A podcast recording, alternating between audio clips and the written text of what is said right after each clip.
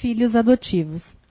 Filhos existem no mundo que reclamam compreensão mais profunda para que a existência se lhes torne psicologicamente menos difícil. Reportamo-nos aos filhos adotivos que abordam o lar pelas vias da provação, sem deixarem de ser criaturas que amamos enternecidamente. Coloquemo-nos na situação deles para mais claro entendimento do assunto.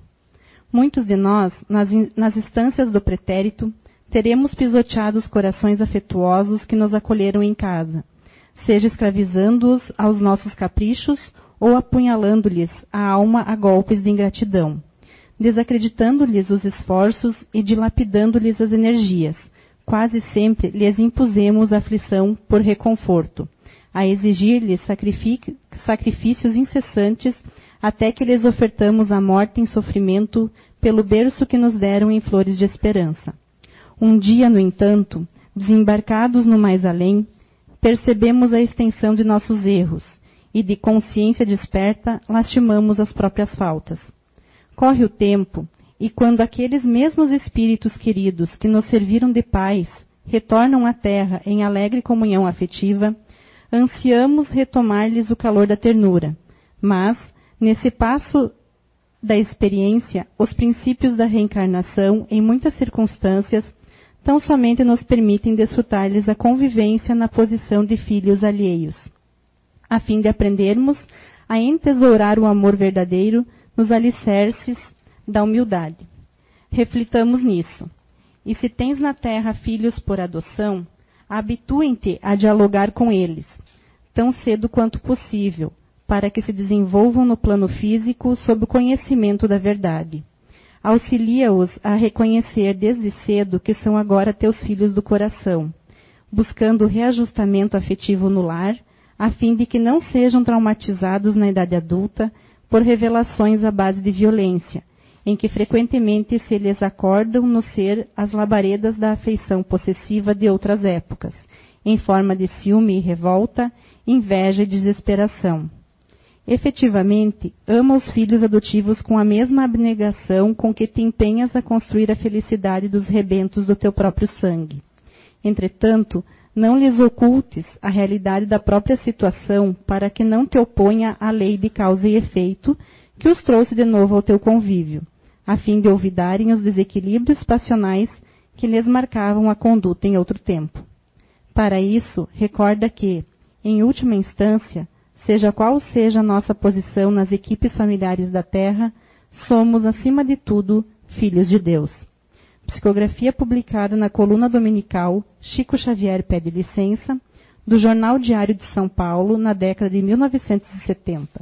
O texto ditado a Chico Xavier pelo Espírito Emmanuel. Boa noite a todos. Boa noite ao pessoal da internet que está aí acompanhando a gente. Então, é, hoje eu vou compartilhar com vocês um pouquinho da minha história, um pouquinho do que eu já vivi com relação ao tema. Esse tema é um tema que mexe muito com as minhas entranhas. Eu tenho dois filhos adotivos. É, a nossa adoção ela é considerada especial e tardia por conta do, da idade das crianças né, e um dos meus filhos tem problema, então é tida como especial. Eu particularmente eu acho que todas adoções, todos, né, todos pais têm uma vivência especial com os filhos. Não é porque eu adotei que eu sou melhor do que qualquer um de vocês. Um,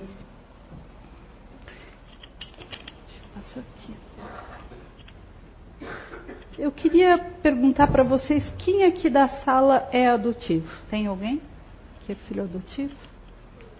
Dois, três. Tem alguém aqui que pretende adotar?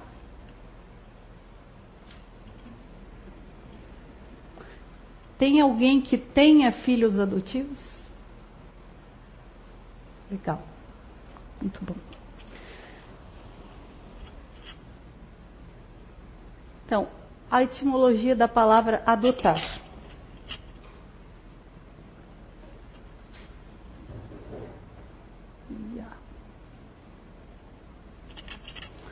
O verbo adotar ele vem do latim adotare, que significa o ato de aceitar, acolher, tomar como filho, legitimar, atribuir a um filho de outrem os direitos de filho próprio.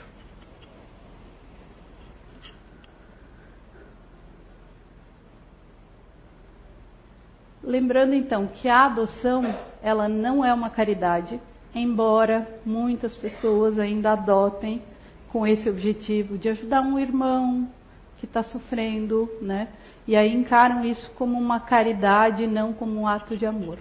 A adoção ela é sim um ato de amor, né? Você escolher ter filhos de outra forma é, e dar para essa criança o melhor que você tem de si e introduzi-lo no caminho do bem. Ah, quando a gente ama, né, o amar não é amar com piedade não é amor, que é o que geralmente acontece quando se adota com o objetivo de fazer caridade. Né? Isso é muito cruel fazer isso com uma criança. E a adoção ela é apenas uma forma diferente de ter filhos. É, eu não tenho problema nenhum em ter filhos, né? Fiz todos os exames, mas por opção eu e meu marido optamos por ter filhos adotivos e não filhos nossos biológicos. Uh, o Evangelho segundo o Espiritismo, ele, ele fala que há, portanto, duas espécies de família. As famílias com laços espirituais e as famílias com laços corporais. As famílias com laços corporais, né, a nossa família, pai, mãe, irmãos, que a gente reencarna com o objetivo de se lapidar em conjunto. Esse grupo de estar tá se lapidando, né? E a família espiritual é a nossa grande família, né? Que todos nós somos irmãos, filhos do Cristo. O, no, no capítulo 14 do Evangelho segundo o Espiritismo, ele fala que o corpo procede do corpo, mas o espírito não procede do espírito pois já existia antes da formação do corpo. O pai não gera o espírito do filho, fornece-lhe apenas um envoltório corporal, mas deve ajudar no desenvolvimento intelectual e moral dessa criança e ajudá-lo a progredir. Tem um texto do Herculano Pires que vocês encontram facilmente na internet, que ele fala, ah, o tema é a ilusão do sangue é, eu percebo que muitas pessoas ainda se apegam nisso. Ah, não vou adotar porque eu quero um filho meu, porque é do meu sangue, né? vai ter os meus valores, os meus princípios. E o Herculano ele fala que o sangue é a maior ilusão que existe. Porque a gente não tem garantia, ele não dá garantia de nada. Que ah, vai ser uma pessoa do bem, que vai seguir os meus valores. Nada, ele não dá garantia de nada. É, e ele fala que o sangue ele não nos irmana. O que nos faz irmãos é o espírito, o que a gente é de fato. Os laços consanguíneos são ilusórios e efêmeros. Eles passam, eles são passageiros. Né? Apenas nessa vivência, na outra, podem ser, pode ser que eu não tenha laços de sangue com a minha família. É, se Deus nos envia filhos por, vias, por via indireta, devemos recebê-lo como ele veio e não como a gente gostaria que ele fosse. E aí a gente percebe muito nessa que, que tem uma, uma, confusão tremenda assim. Os pais ficam esperando, né, um filho perfeito, gerando expectativa de que ele vai ser isso, vai ser aquilo. E quando uma criança vai para a adoção, ela já vai com um pacotinho, né? É, umas vão ter uma história mais triste, outras nem tanto. E se eu fico olhando muito para o filho que eu desejaria, eu perco a oportunidade de olhar para o filho que eu tenho. E esse filho que eu tenho, ele precisa de amor, ele precisa de cuidado, ele precisa de atenção, né, precisa de um olhar diferenciado. E a gente passa a deixar de olhá-lo. Quando a gente fica olhando muito para aquele que a gente desejaria. Ainda segundo o Evangelho, ele fala que os verdadeiros laços de família não são, portanto, os da consanguinidade, mas os da comunhão do pensamento, que unem os espíritos antes, durante e após a reencarnação, a encarnação.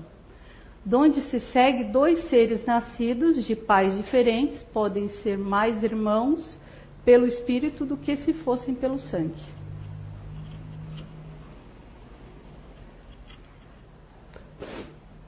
Hum, eu vejo que tem muita gente que se apega à questão da genética também. E mais para frente, quando eu falar alguns dados de adoção, vocês vão perceber que, inclusive, quando se faz o cadastro, né, e se espera, ah, eu quero um filho até tal idade, com tal cor, sem doença, na verdade se busca isso também, se busca uma genética saudável. Né, se está buscando uma genética saudável, uma criança que não tenha comprometimentos. E a, os pais, eles transmitem apenas né, o genético. Porque o moral é a gente que vai desenvolver. Então, segundo as questões 203 e 207 do Livro dos Espíritos. Então, para a gente não esquecer, todos nós somos adotivos, porque todos somos filhos do mesmo Pai. E isso, isso é o verdadeiro. A nossa verdadeira essência é o Espírito.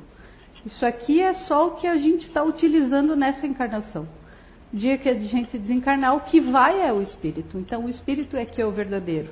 Então, somos todos filhos do mesmo Pai, do Cristo, e irmãos aqui na Terra.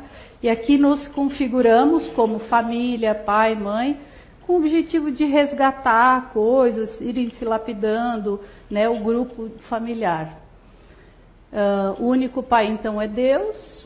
É, os pais da Terra, eles não são nossos pais, eles estão nossos pais nessa encarnação. A encarnação, a cada encarnação nós mudamos de pais consanguíneos, mas de todas elas, Deus é sempre o nosso pai. Então a gente muda de figura, né? Às vezes nessa eu sou pai, na outra eu vou ser filho, eu vou ser neto. A gente muda a configuração, mas o Cristo ele é o único Pai, independente da encarnação, independente da configuração. A formação de um lar é um planejamento que se desenvolve no mundo espiritual. Então, sabemos que nada acontece por acaso, e assim como os filhos biológicos, os nossos filhos adotivos também são companheiros de outras vidas. Então, quando a gente opta quando a gente vai reencarnar, lá em cima a gente já faz todo um planejamento. Inclusive de ter filhos biológicos, adotivos, né? E o que eu percebo, muitas pessoas, quando a gente fala, ah, né, que a pessoa fica perguntando sobre as crianças, ah, mas é diferente, que a gente fala, ah, a gente adotou há quatro anos tal. As pessoas acham lindo, nossa, como é lindo, que gesto bonito, todo mundo assim, o coração brilha. Só que na verdade está dentro dele a semente. Ele também gostaria de fazer. A diferença entre eu e ele é que eu fiz. Eu fui lá e adotei, mas ele também poderia fazer. Né? E, e se percebe isso com muita facilidade. Agora eu vou fazer novamente a pergunta: quem dessa sala é adotivo?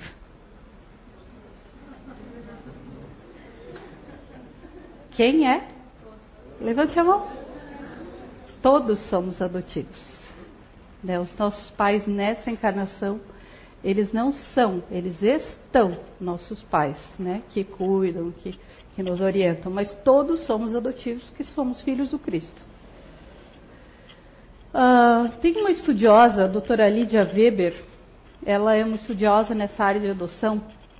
Eu trouxe só um resumo de uma pesquisa dela de 2008 que ela entrevistou 50 pais que adotaram crianças de 2 a 17 anos. A maioria deles diz que os laços afetivos foram imediatos e os vínculos são mais fortes.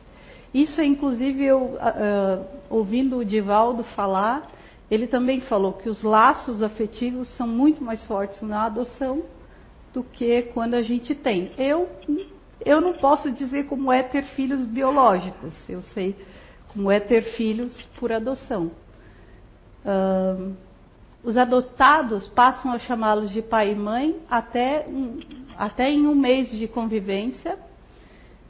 E aí ela, dá, ela frisa algo muito importante, que a adoção ela não é problemática quando os pais entendem que a criança teve uma história anterior, que ela teve uma vivência antes. E segundo os pesquisadoras, né, a calma, a paciência, a firmeza são qualidades necessárias para a reconstrução dessa história. E aí se percebe muito que também é algo muito comum, que quando a criança vai para a nossa casa é uma felicidade tremenda, a gente fica super feliz e realizado e as pessoas se perdem nessa felicidade, né? E esquecem e, e, e vão começando a construir essa história e passam sem perceber, uns sem perceber, outros até percebem, a desvalorizar toda a história que a criança passou antes, né? Se cria como se fosse um pacto do silêncio, não vamos falar do assunto. É que o amor já está tão grande para aquele ser, né, que bate a insegurança. Ah, não vou falar do assunto porque ah, vai que começa a plantar ideias na cabeça. Então fica velada essa história, só que ela é extremamente importante. E já vou falar para vocês o porquê. Independente da idade que a gente adota a criança, seja bebê, dois anos, três anos, quatro, cinco, seis, sete, oito, dezoito, 14, 13, independente da idade, toda criança vai chegar na sua casa com uma bagagem, independente da idade. Então, ela vai chegar com uma malinha e na maioria das vezes é uma malinha de coisa triste, porque ninguém com coisa boa vai para adoção, né? É quase raro, né? Alguém com uma malinha de coisa boa ir para adoção. A maioria vai com uma malinha de coisa triste.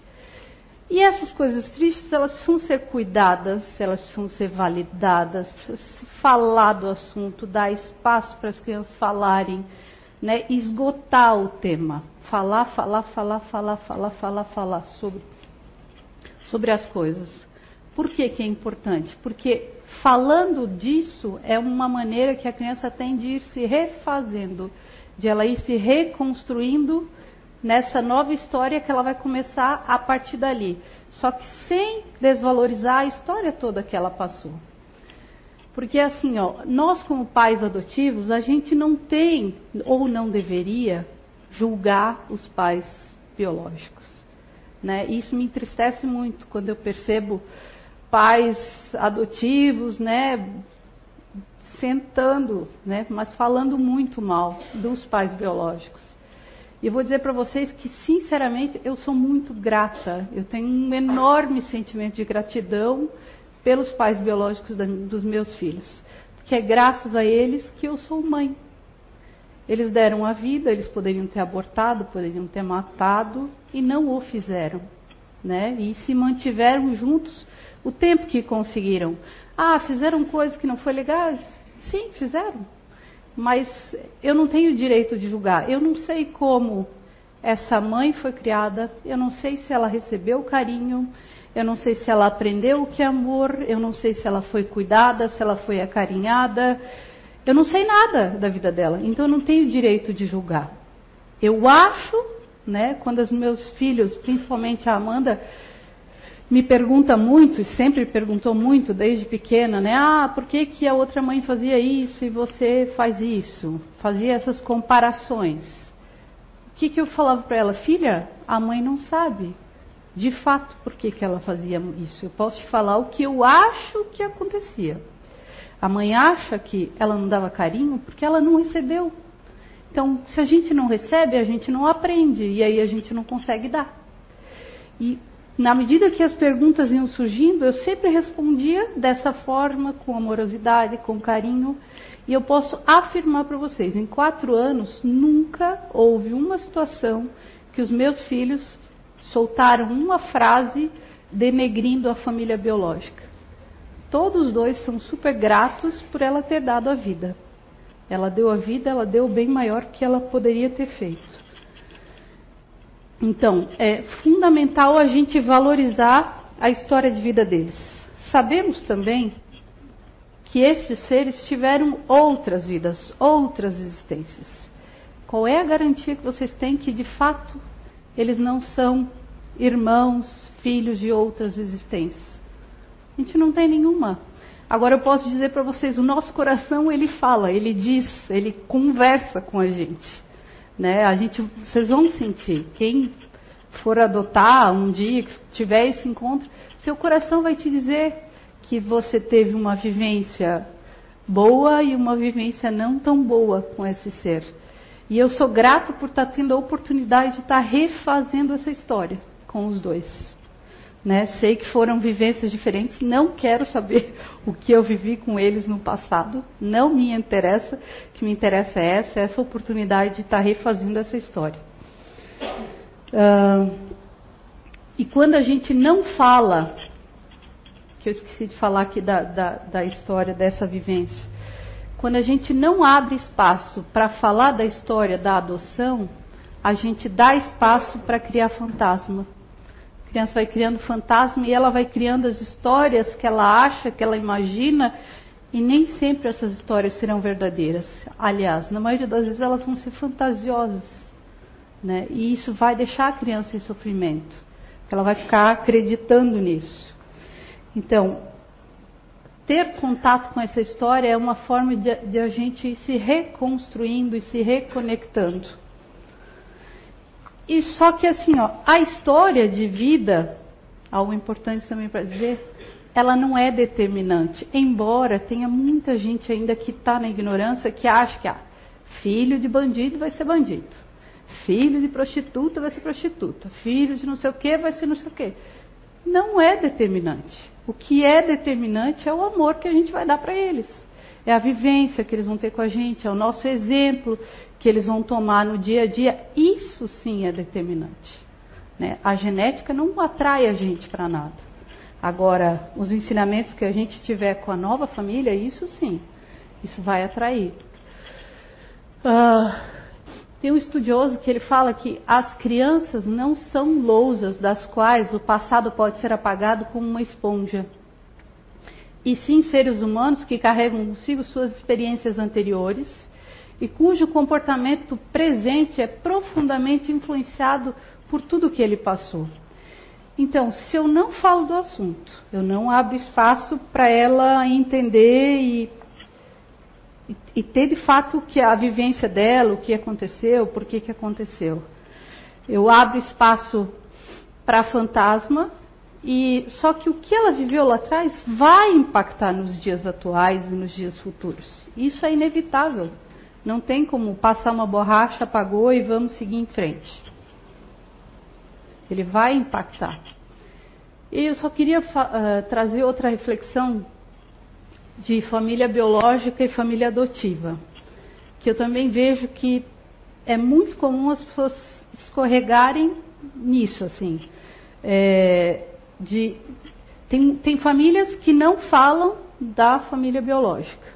Só que tem famílias que utilizam isso para ficar comparando e mostrando para si mesmo como eu sou bom. Ah, tua mãe fazia tal coisa. Ah, eu não faço. Olha como eu sou bom, né? Ah, como eu sou bonzinho. Então, utiliza a história, a família biológica, no aspecto negativo para amedrontar, para fazer a criança sair daquele comportamento. Então, se utiliza disso. É, eu tenho uma amiga que ela tem 20, tem próximo de 30 anos que ela foi adotiva. E a mãe dela fez tudo isso. Tudo de errado, assim. É uma pessoa que ela está tentando se encontrar na vida. Eu sempre falo para ela: Nossa, eu me baseei muito na tua vivência para saber o que fazer com os meus. Que eu vejo quanto foi ruim. Hoje, com 30 anos, ela tentando encaixar, encontrar as pecinhas, saber da história dela, saber o que aconteceu, está indo atrás porque os pais não falam, né? escondem, não, não, não trazem.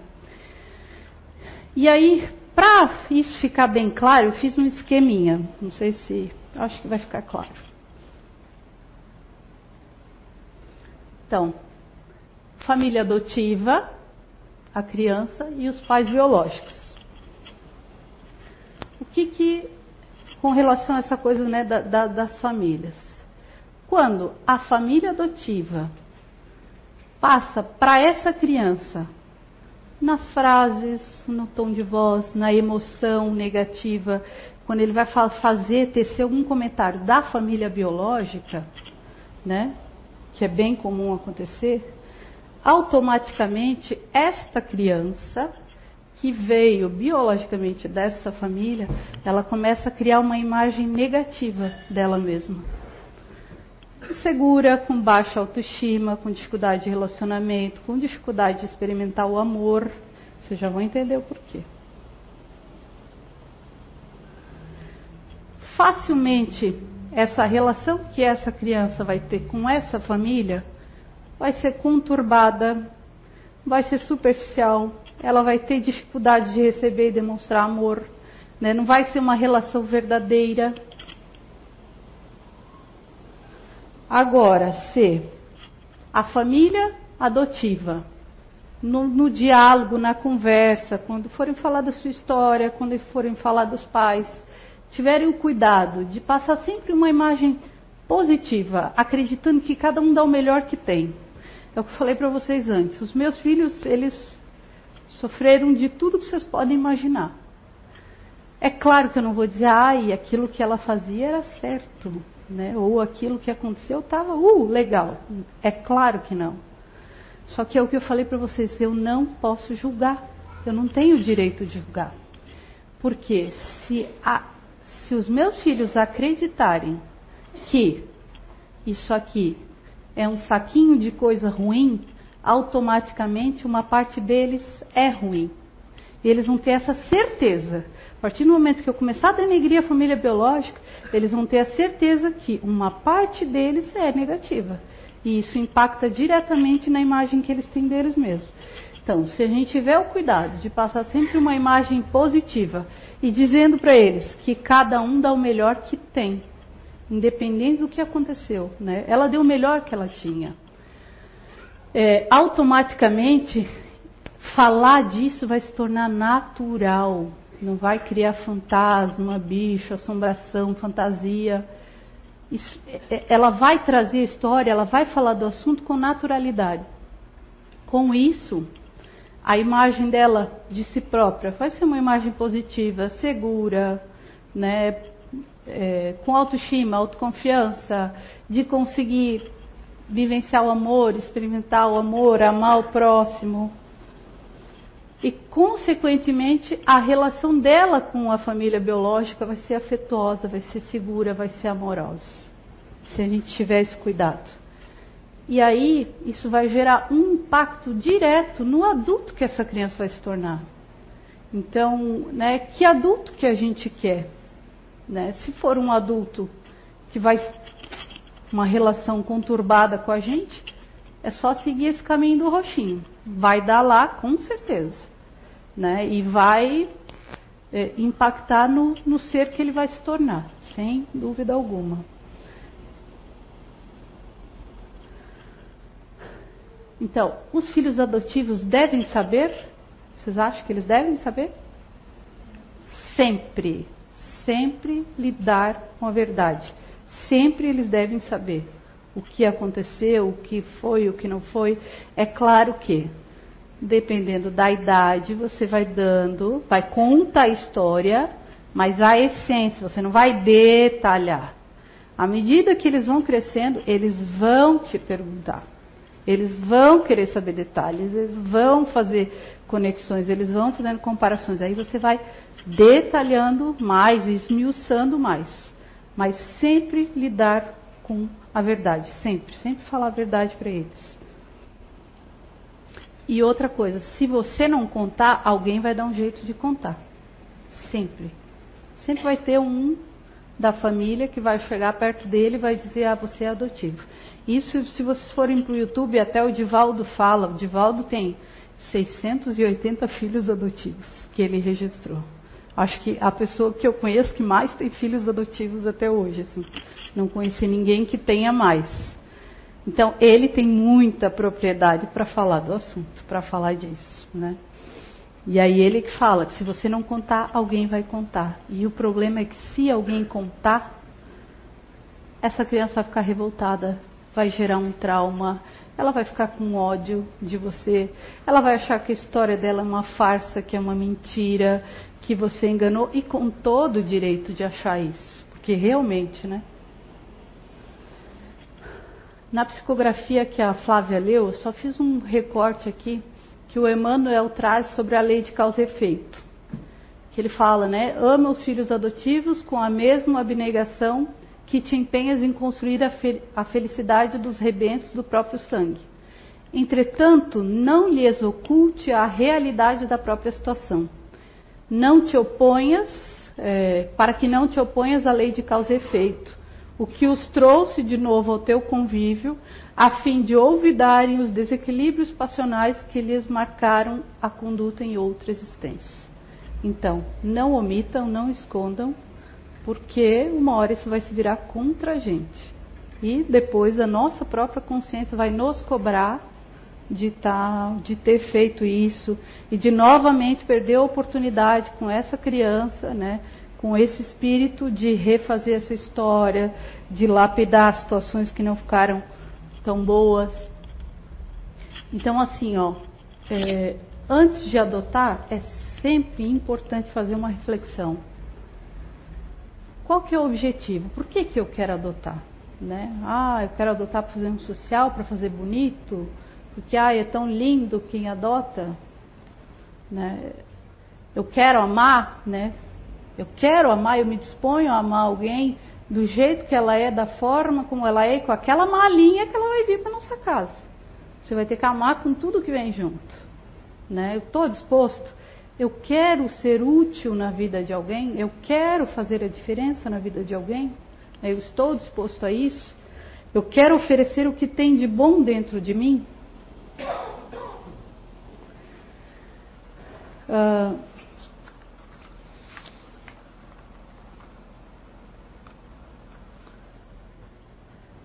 Uh, os fóruns de todas as cidades hoje têm uma obrigatoriedade de fazer um curso que é o pré-natal da adoção. Quando as mulheres engravidam, não é comum elas fazerem o pré-natal?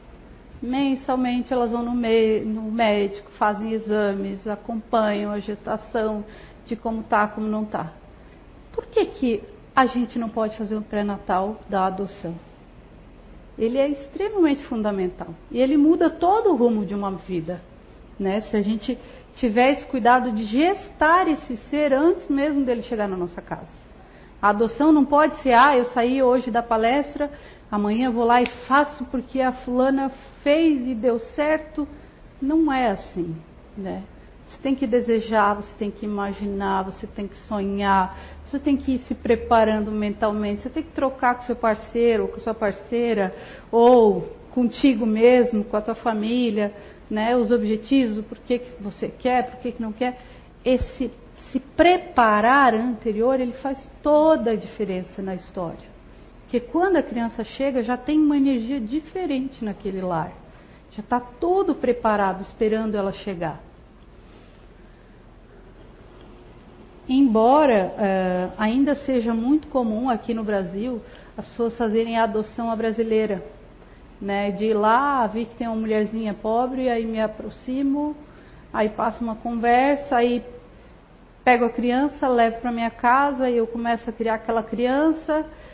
E aí, como eu não tenho todo esse preparo, não me preparei, a criança vai crescendo com os hábitos e costumes da família, só que ela sempre vai fazendo a ligação que o que tem de ruim é da família biológica, o que tem de bom é meu, o que tem de ruim é da outra parte, o que tem de bom é meu.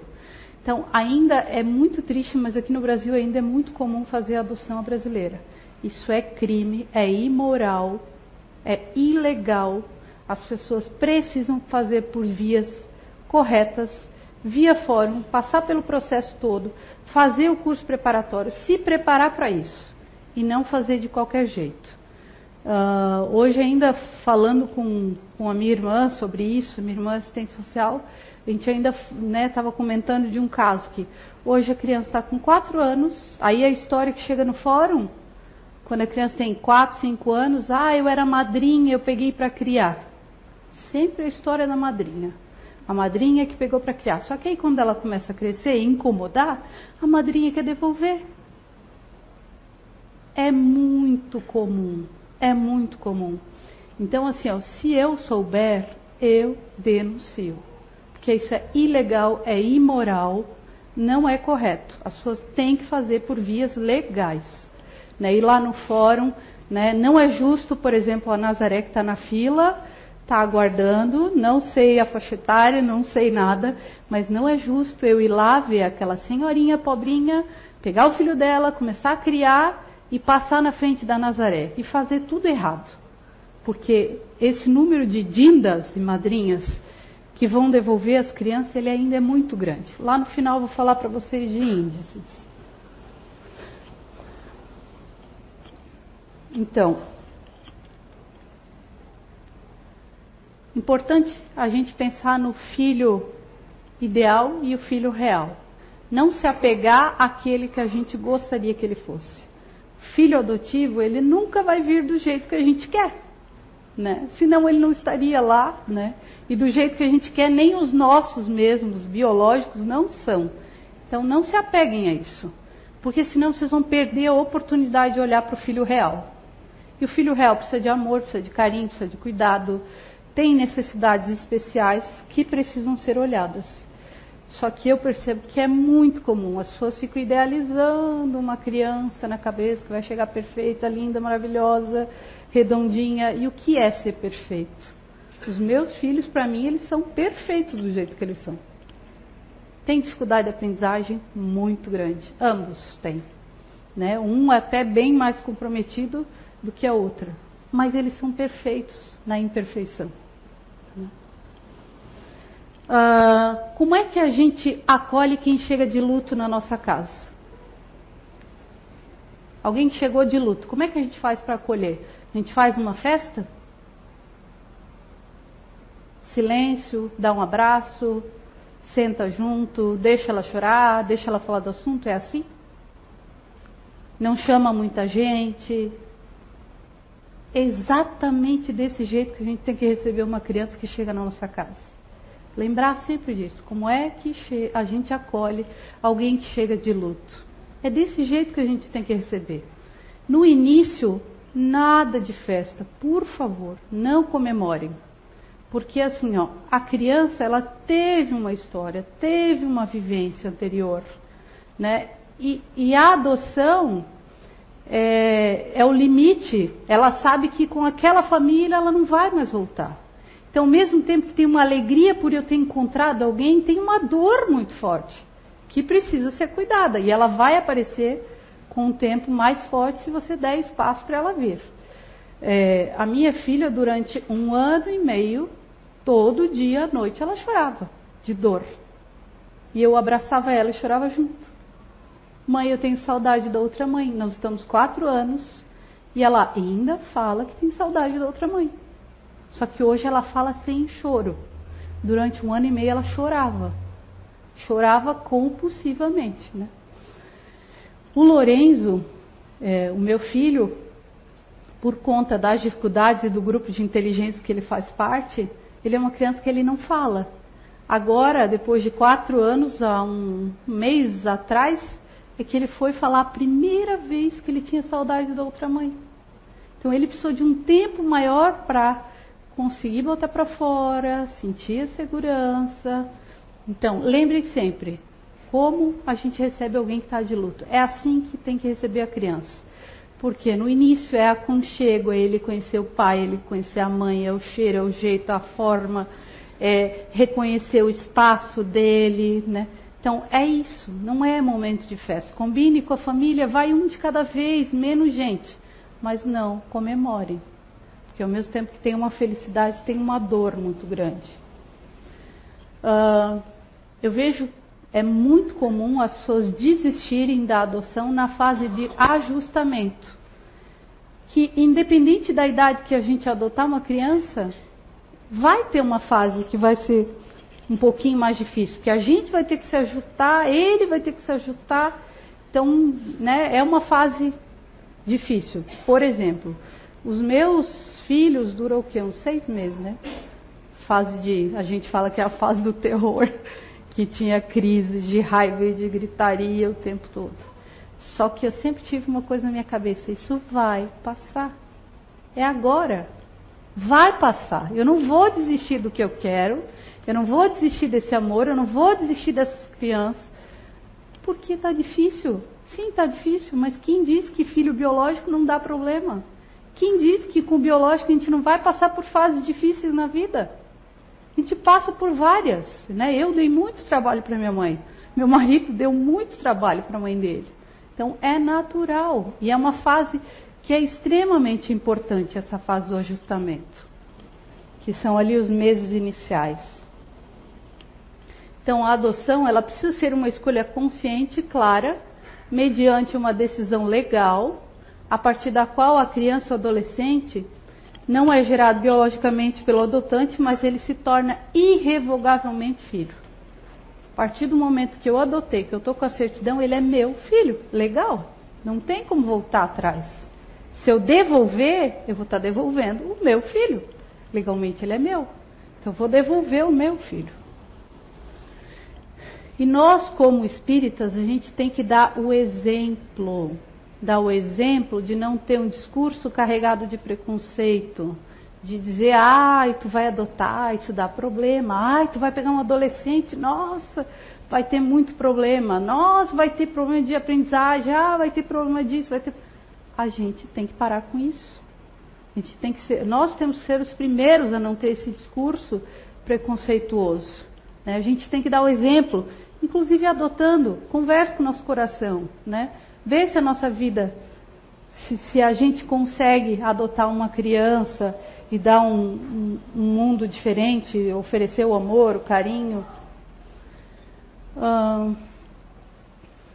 há muitos casais hoje que optam por não ter filhos.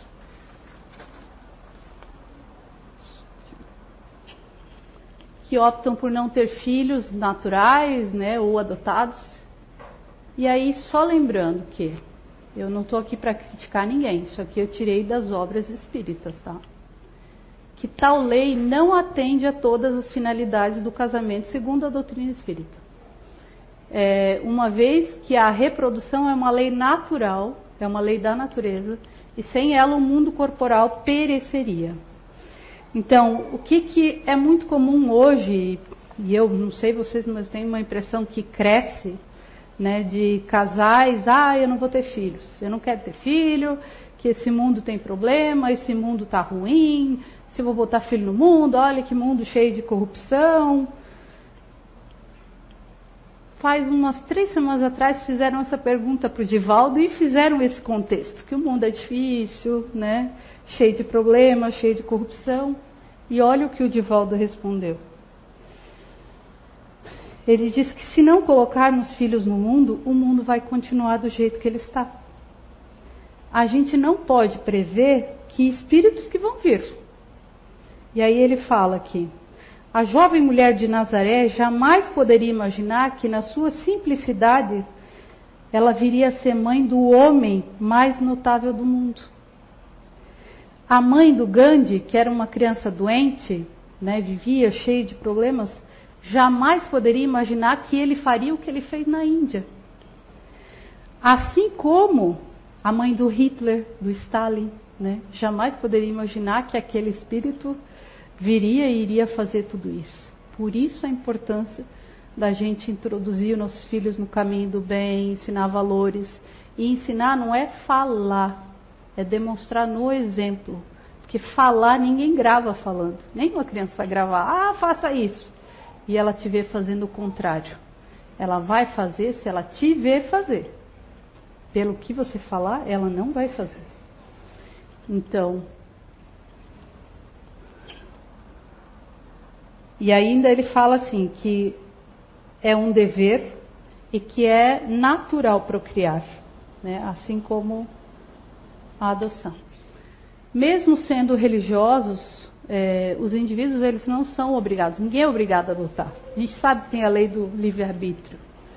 Só que a adoção, às vezes, ela é uma oportunidade da gente ter os filhos né, e estar tá recuperando e resgatando histórias que a gente teria ainda, que está na nossa programação e que a gente não fez.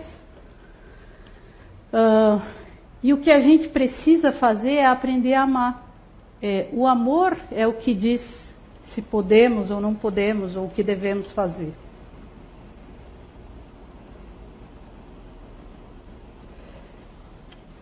E lembrando que há diversas formas de a gente ter filhos adotivos como parte da nossa vida. Não necessariamente eu preciso lá no fórum escrever e adotar. Tem diversas formas, né?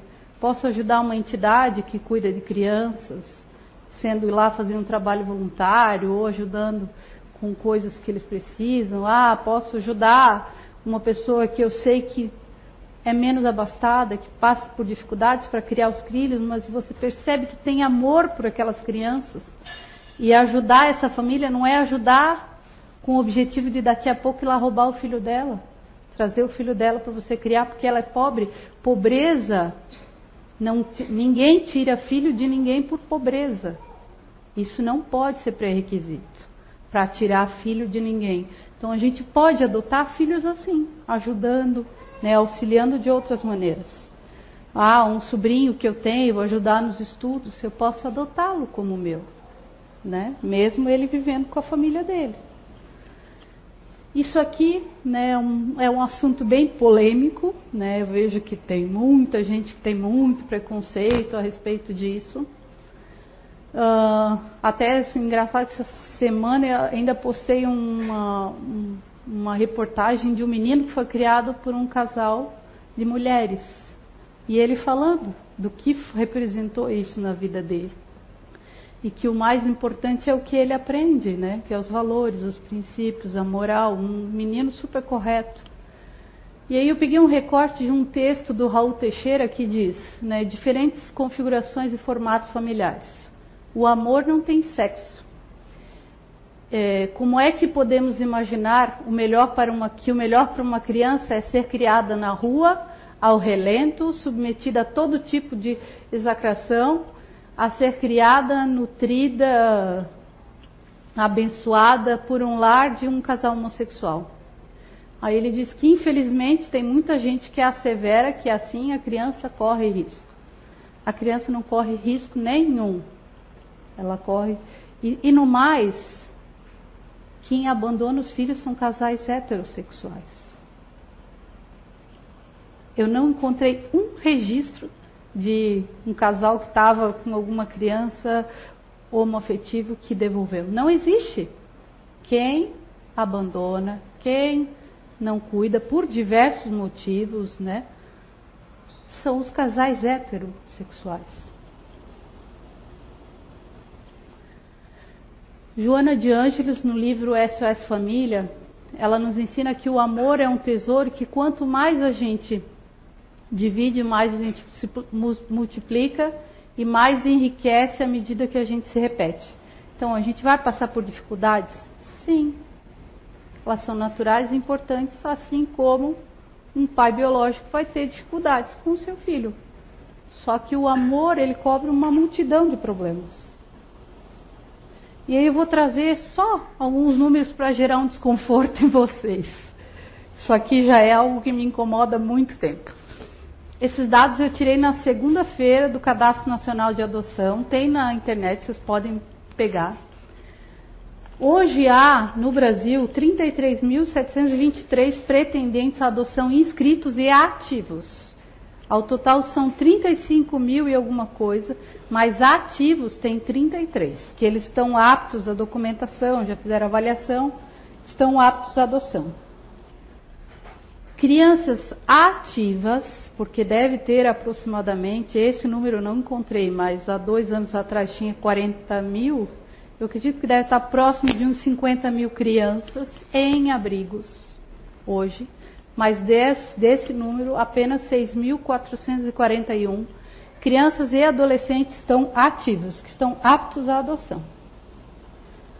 Então, desses 33, 70% deles pretende, é, não aceitam crianças com irmãos.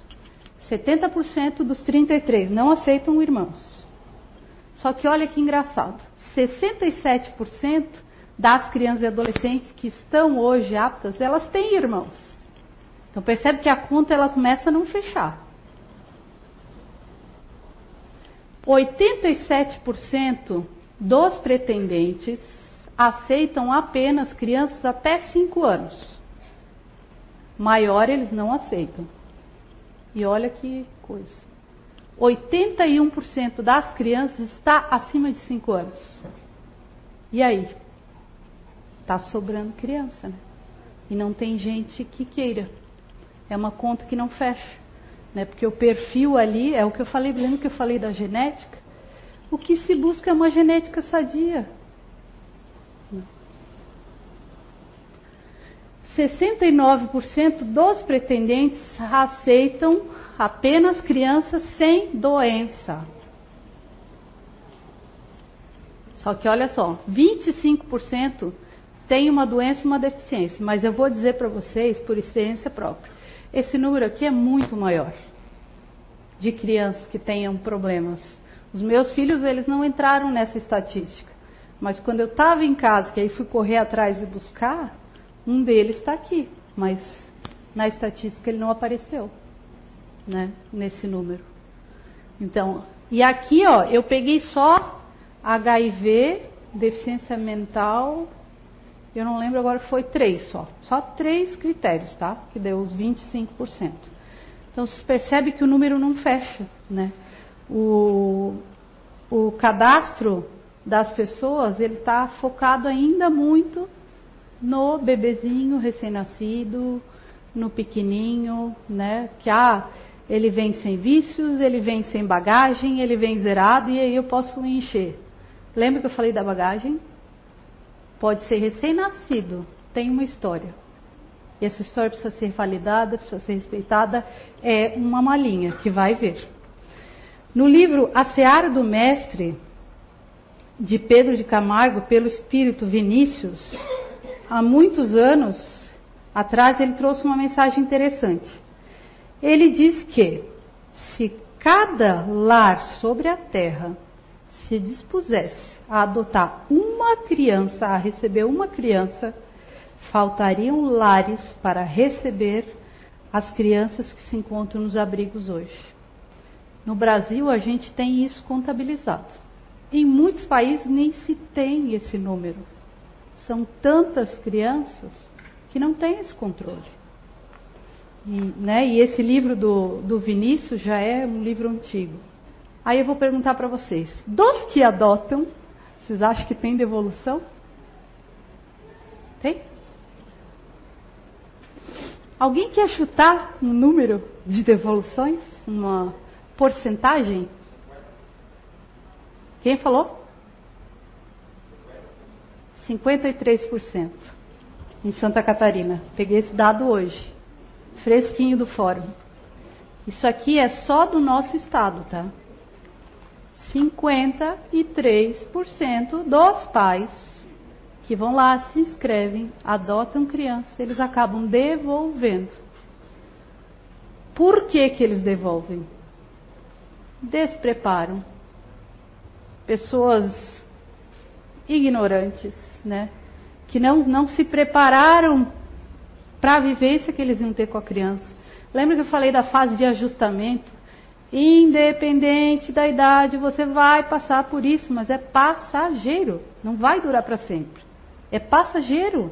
Né? E o que os pais precisam entender que eu não, eu não, eu não posso, com uma criança que acabou de chegar na minha casa, ela está com uma malinha cheia de coisa triste, eu querer ir lá arrancar na marra as coisas que ela tem na, na malinha dela, enfiar na marra o que eu tenho das, dos meus valores, das minhas coisas. Ela vai substituir com o passar do tempo. Com o passar do tempo, ela vai lá na malinha dela, ela tira uma coisa triste, e aí ela pega uma coisa boa da nossa família, ela vai lá e bota na malinha dela. Ela vai substituindo o que der para substituir. Porque tem coisas que vão ficar na mala dela eternamente. Que faz parte da história dela, faz parte da vivência dela. Então, por ignorância, despreparo, é, um grande percentual desse aqui são pessoas que fazem adoção à brasileira, que eu falei para vocês que a Dinda vai pegar para cuidar. Quando chega na idade de matricular na creche, que aí não tem a certidão, aí ela vai ter que ir para o fórum, aí ela começa a perceber que dá trabalho, e aí ela quer devolver, porque a Dinda tá, cansou de cuidar da criança. Então isso é muito comum. Isso aqui é muito triste, gente. 50 e tem criança que é devolvida mais de uma vez. Duas, três, quatro vezes. Chega a ponto da criança dizer: Eu não quero mais. Eu vou ficar aqui até a maioridade, eu não quero mais, eu não quero mais sair daqui. Que vai uma, não dá certo. A pessoa quer enfiar de goela abaixo as suas coisas. Vai outra, não dá certo. Quer enfiar de goela abaixo. Ele vai traumatizar, não vai querer mais.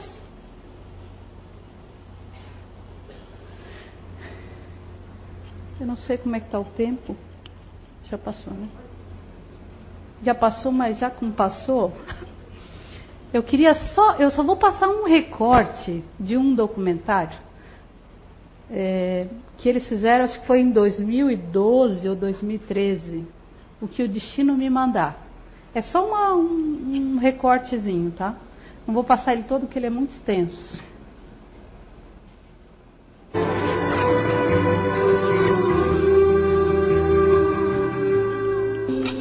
Meu nome é Edvaldo, tenho 9 anos. Eles me trouxeram pra cá porque meu pai bebia e pegava de pau, batia. Meu nome é Carol, tenho 7 anos. Eu vim morar aqui porque eu estava morando com a minha tia e antes de vir aqui pra cá, a minha tia pegou para pelos cabelos e eu bati com a cabeça na parede. Daí eu contei para a escola, a minha, minha, a diretora chamou o conselho tutelar, o conselho tutelar veio, contei tudo com o conselho tutelar e quando foi na hora de ir embora eu fui com o conselho tutelar lá falar com a minha tia. Depois eu, fui, eu vim pra cá. E por que, que você morava com a sua tia?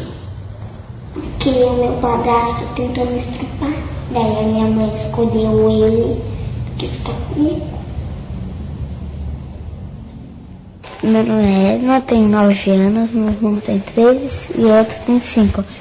Eu tô aqui por causa que a minha mãe foi presa e meu pai e ela usavam droga. E também por causa que um, dois homens foram lá na minha casa, pegaram o carro do meu pai, colocaram, pediu para mim e pro meu irmão entrar dentro. Eles foram fazer um assalto e a gente não sabia. Daí, daí a gente, ah, eles roubaram uma padaria lá em Brusque. Daí a, a polícia foi de atrás e pegou a gente e a gente veio para abrigo. Lá tinha, tinha estuprador, tinha lá um monte de gente drogada, tinha muitas boates. Às vezes eu saía na rua, tinha um homem que parava e falava pra mim ir pra dentro do carro, eu saía correndo. Um monte de, de mulher assim, de sutiã, saia de calcinha, de saia transparente, ou furadinha. Era bem esquisito lá. Meu nome é Isabel, tenho 9 anos. Essa é minha irmã Camila e ela tem 7 anos. De que você sente saudade? Do meu irmãozinho que tá morando na outra casa e do que morreu. Ele caiu na vala, né? Ele, ele primeiro foi assim, ó. Ele tava comendo, daí, daí ele foi brincar lá, lá atrás de casa, lá fora. Daí ele, ele tinha uma tábua lá, ele abriu o portãozinho e escorregou na vala e caiu. Daí aquela água suja, a minha prima pulou lá, pegou ele e fez respiração boca a boca, mas daí não deu nada, o helicóptero foi lá, buscou ele levaram ele, daí ficou uns três dias dentro do caixão lá em casa, lá no ranchinho que tinha lá, pra gente ficar vendo ele lá por enquanto. Daí depois levaram ele, daí enterraram ele, a gente começou, começou a ficar triste. Daí a minha avó começou a ficar doente, que ela, a gente ficava com ela, né? daí a gente veio pra cá. Ainda bem que, que a gente fica aqui até os 18 anos, mas daí eu queria ser adotada. Ou então com a mãe, se a mãe tiver condição de me pegar, ou embora com a madrinha. Se eles ficarem aqui, eu ir adotada, e daí eu, eu peço pra minha madrinha ajudar a, a arrumar uma madrinha pra eles, pra eles serem adotados também. Ou então vir visitar por enquanto eles, trazer umas coisas que eles precisam essas coisas assim, calçado, entendeu? Essas coisas que eles precisam, que eles precisar. Onde que nem assim, se uma pessoa vai ali pra vai ali se quer adotar uma pessoa. De, ah, assim, ela, ela se interessa numa, numa criança e quer adotar ela e se ela tem irmão tem que adotar os outros irmãos que tem junto, senão, senão não tem possibilidade de se adotar, da criança se adotar. Eu ia ficar triste de se separar da minha irmã. Eu também. Eu também. Esse dia da noite eu tive um sonho que eu, o Ponta, o Maico, o Maico lá ganhou uma bicicleta. Faz tempo que eu não sonho. Que eu sonhei que a minha mãe foi lá e, e, e trouxe um montão de boneca para eu. Ah, tem vezes que eu também fico triste, né? Porque eu sinto saudade da mãe, que no final de semana, assim, estado não tem nada para assistir, tem nada para fazer, da gente nem eu sinto vontade de voltar para casa, estar tá brincando com amigos, que a gente ia andar numa motinha lá de bicicleta, ia jogar bola, ia brincar com os amigos, né? Tinha vezes que até a gente brincava de perna de pau pra, uh, que a gente apostava corrida assim pra brincar, né? E aqui não, que a gente tem que brincar com os daqui, não pode, que nem tipo assim, andar de bicicleta, mas assim no mato, tem umas coisas que não pode fazer, que a gente podia fazer em casa é mais assim, mais fechado. Quando eu crescer, eu quero ser médico. Quando eu crescer, eu quero ser o que eles tinham me mandar. Quantos anos você tem? Dez.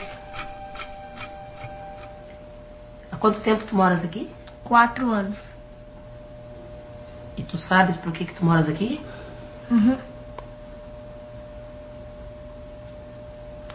É que a minha mãe, ela saiu de noite, daí ela, ela pegou uma faca lá da nossa cozinha e matou um velho, um velho, daí é, o dia seguinte, daí a, a polícia chegou lá e pegou.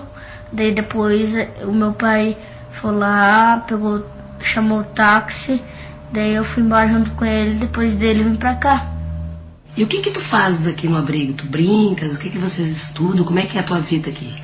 Aqui nós primeiro acordamos, tomamos um café, fizemos que nem alguém da cozinha. Daí tem que já dar o café, daí lavar as louças, depois tem que fazer outro serviço. E quem vai ter que ir para a escola vai ter. Vai. Vai ter que ir para a escola, se arrumar e ir para a escola. Esperar os bebês ir na creche, eles vão. Da, daí eles chegam, nós se arrumamos, almoçamos e vamos. O que, que vocês conversam aqui, assim, de noite, depois quando vem dormida e tal? O que, que vocês estão conversando, tu e o, e o Bruce? Nós só lemos gibi e nós desejamos e fomos dormir, não conversamos nada de noite. Vocês rezam? E reza pra quê, assim? Jesus. É que nem eu tenho meu tio morto, eu rezo pra ele. E tu pedes alguma coisa para Jesus? Todo dia a mesma coisa. O que, que é? Voltar para minha família. Tu acha que ele vai te ajudar? Tomara que sim.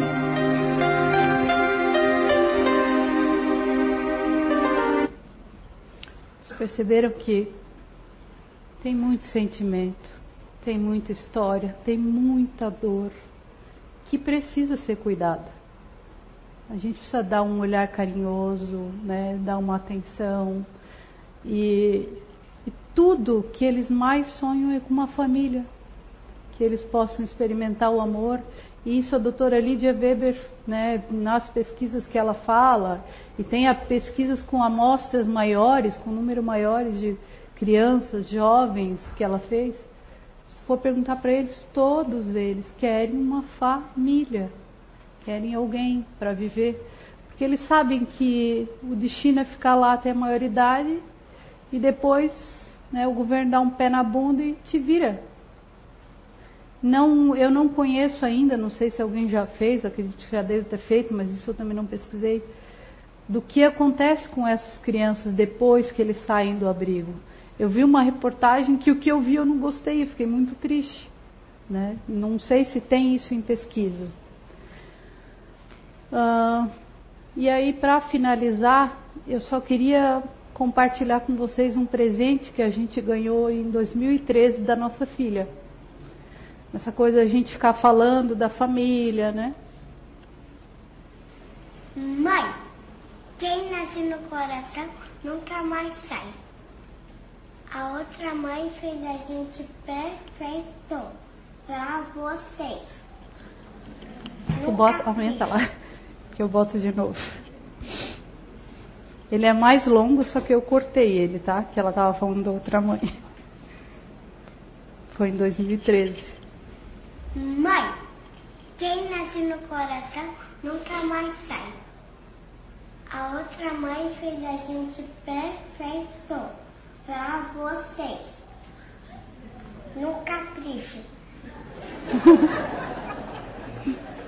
Isso ela fala até hoje, a gente brinca todo santo dia, né? A gente fala para ela, um dia eu vou pegar essa outra mãe. Quero perguntar para ela por que, que ela tinha que caprichar tanto. E aí ela fala, porque ela amou a gente, né, mãe? E realmente ela amou, do jeito dela, da forma dela, com o que ela tinha, com as coisas dela, né? E aí tem uma frase do Antoine Saint-Exupéry, que escreveu O Pequeno Príncipe, que eu gosto muito. É loucura a gente jogar fora todas as chances de ser feliz porque uma tentativa não deu certo. Eu vejo muitas famílias adotando e aí tentam uma, duas vezes e abandonam e devolvem as crianças. Vai passar, sempre vai passar. É, é algo que não vai durar para sempre, é passageiro. A gente não pode jogar fora a chance de experimentar o que eu estou experimentando hoje. Passei por meses terríveis, mas deu certo. Tá aí, ó, né? Deu certo. Hoje é um amor tremendo entre a nossa família. É possível. E aí, só para finalizar, Richard Simonetti fala que se pode afirmar que o filho adotivo constitui sempre um treino dos mais nobres no campo da fraternidade. Não há nada mais meritório aos olhos de Deus e talvez os raros serviços na terra sejam tão compensadores e ternos de vida eterna. É, quando os homens compreenderem isso, não teremos mais orfanatos, porque toda criança sem pai encontrará um, um coração generoso, disposto a dar-lhe carinho e amparo no próprio lar, semeado de amor para um mundo melhor. Então, muito obrigada. E aí, só para. Tem uma frasezinha.